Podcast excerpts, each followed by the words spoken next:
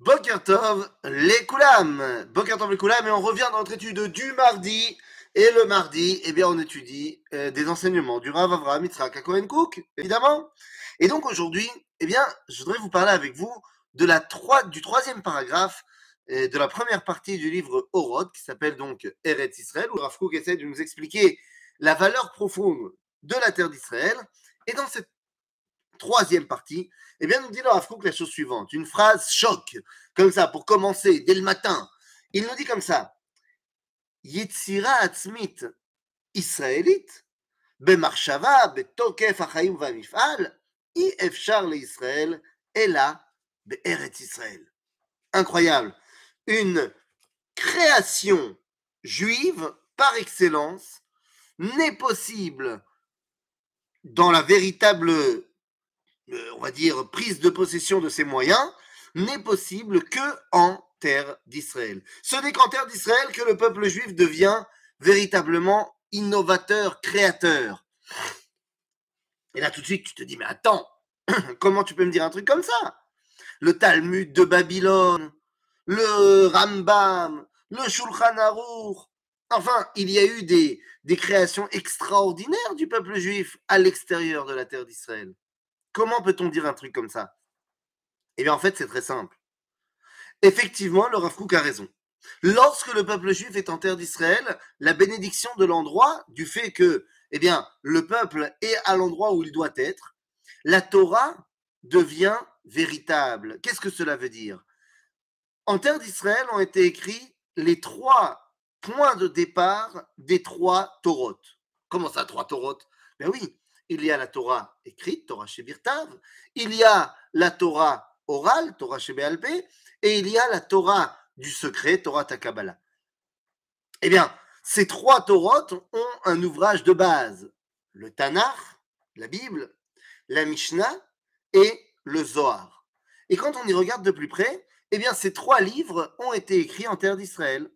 Le Tanakh, en terre d'Israël, vous allez me dire, mais non, la Torah la première partie du Tanar, Torah, Nevim, Ktuvim, est écrite dans le désert. Alors, deux, réponses à cela. Tout d'abord, eh bien, la Gemara, dans le traité de Megillah, nous enseigne que avant qu'on rentre en Israël pour la première fois avec Yehoshua, eh bien, tous les territoires avaient cette valeur d'Eretz Israël. On n'avait pas encore sanctifié la terre d'Israël.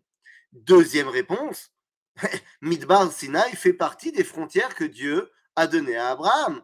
Donc, eh ben, on est toujours dedans.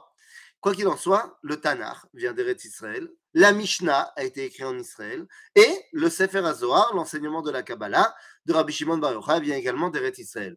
Tous les autres livres qui ont été écrits durant toutes les générations sont des explications de l'un des trois.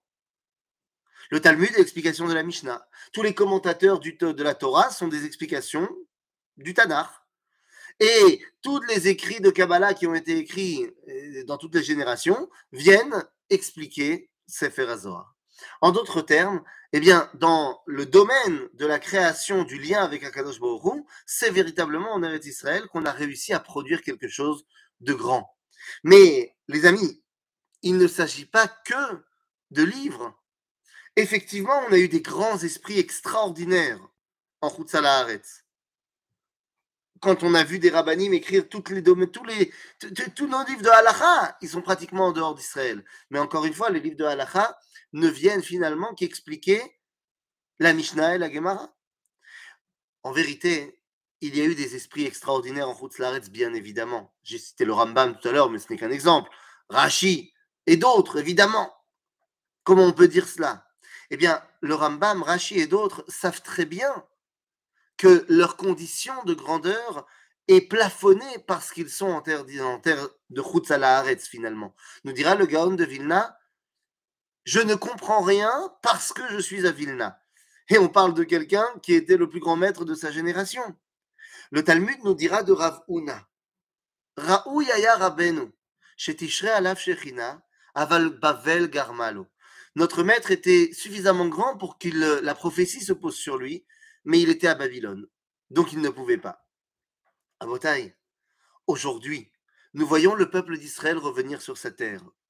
Et nous voyons que bah, la terre d'Israël est véritablement une terre d'innovation et réussit à ramener la grandeur d'Israël à tous les niveaux. Évidemment, dans le niveau de la high-tech, de la Startup Nation, mais évidemment également dans une Torah retrouvée, dans une Torah qui regrandit, qui nous permet de redévoiler notre lien extraordinaire avec Akadosh Baruch Alors, est-ce que ça veut dire qu'il n'y a pas de grands esprits aujourd'hui également en Chutzalaharetz Il y en a. Et ils sont, Baruch Hashem, aujourd'hui influencés par la grandeur d'Eretz Israël. Ainsi, le Rav Kook nous dira il y a celui qui vit en terre d'Israël et qui profite de la grandeur de l'endroit, et il y a celui qui est Metzapé Lirota, qui n'attend qu'une seule chose, c'est de pouvoir y venir, en espérant que bientôt, bon, on sera tous là. À bientôt les amis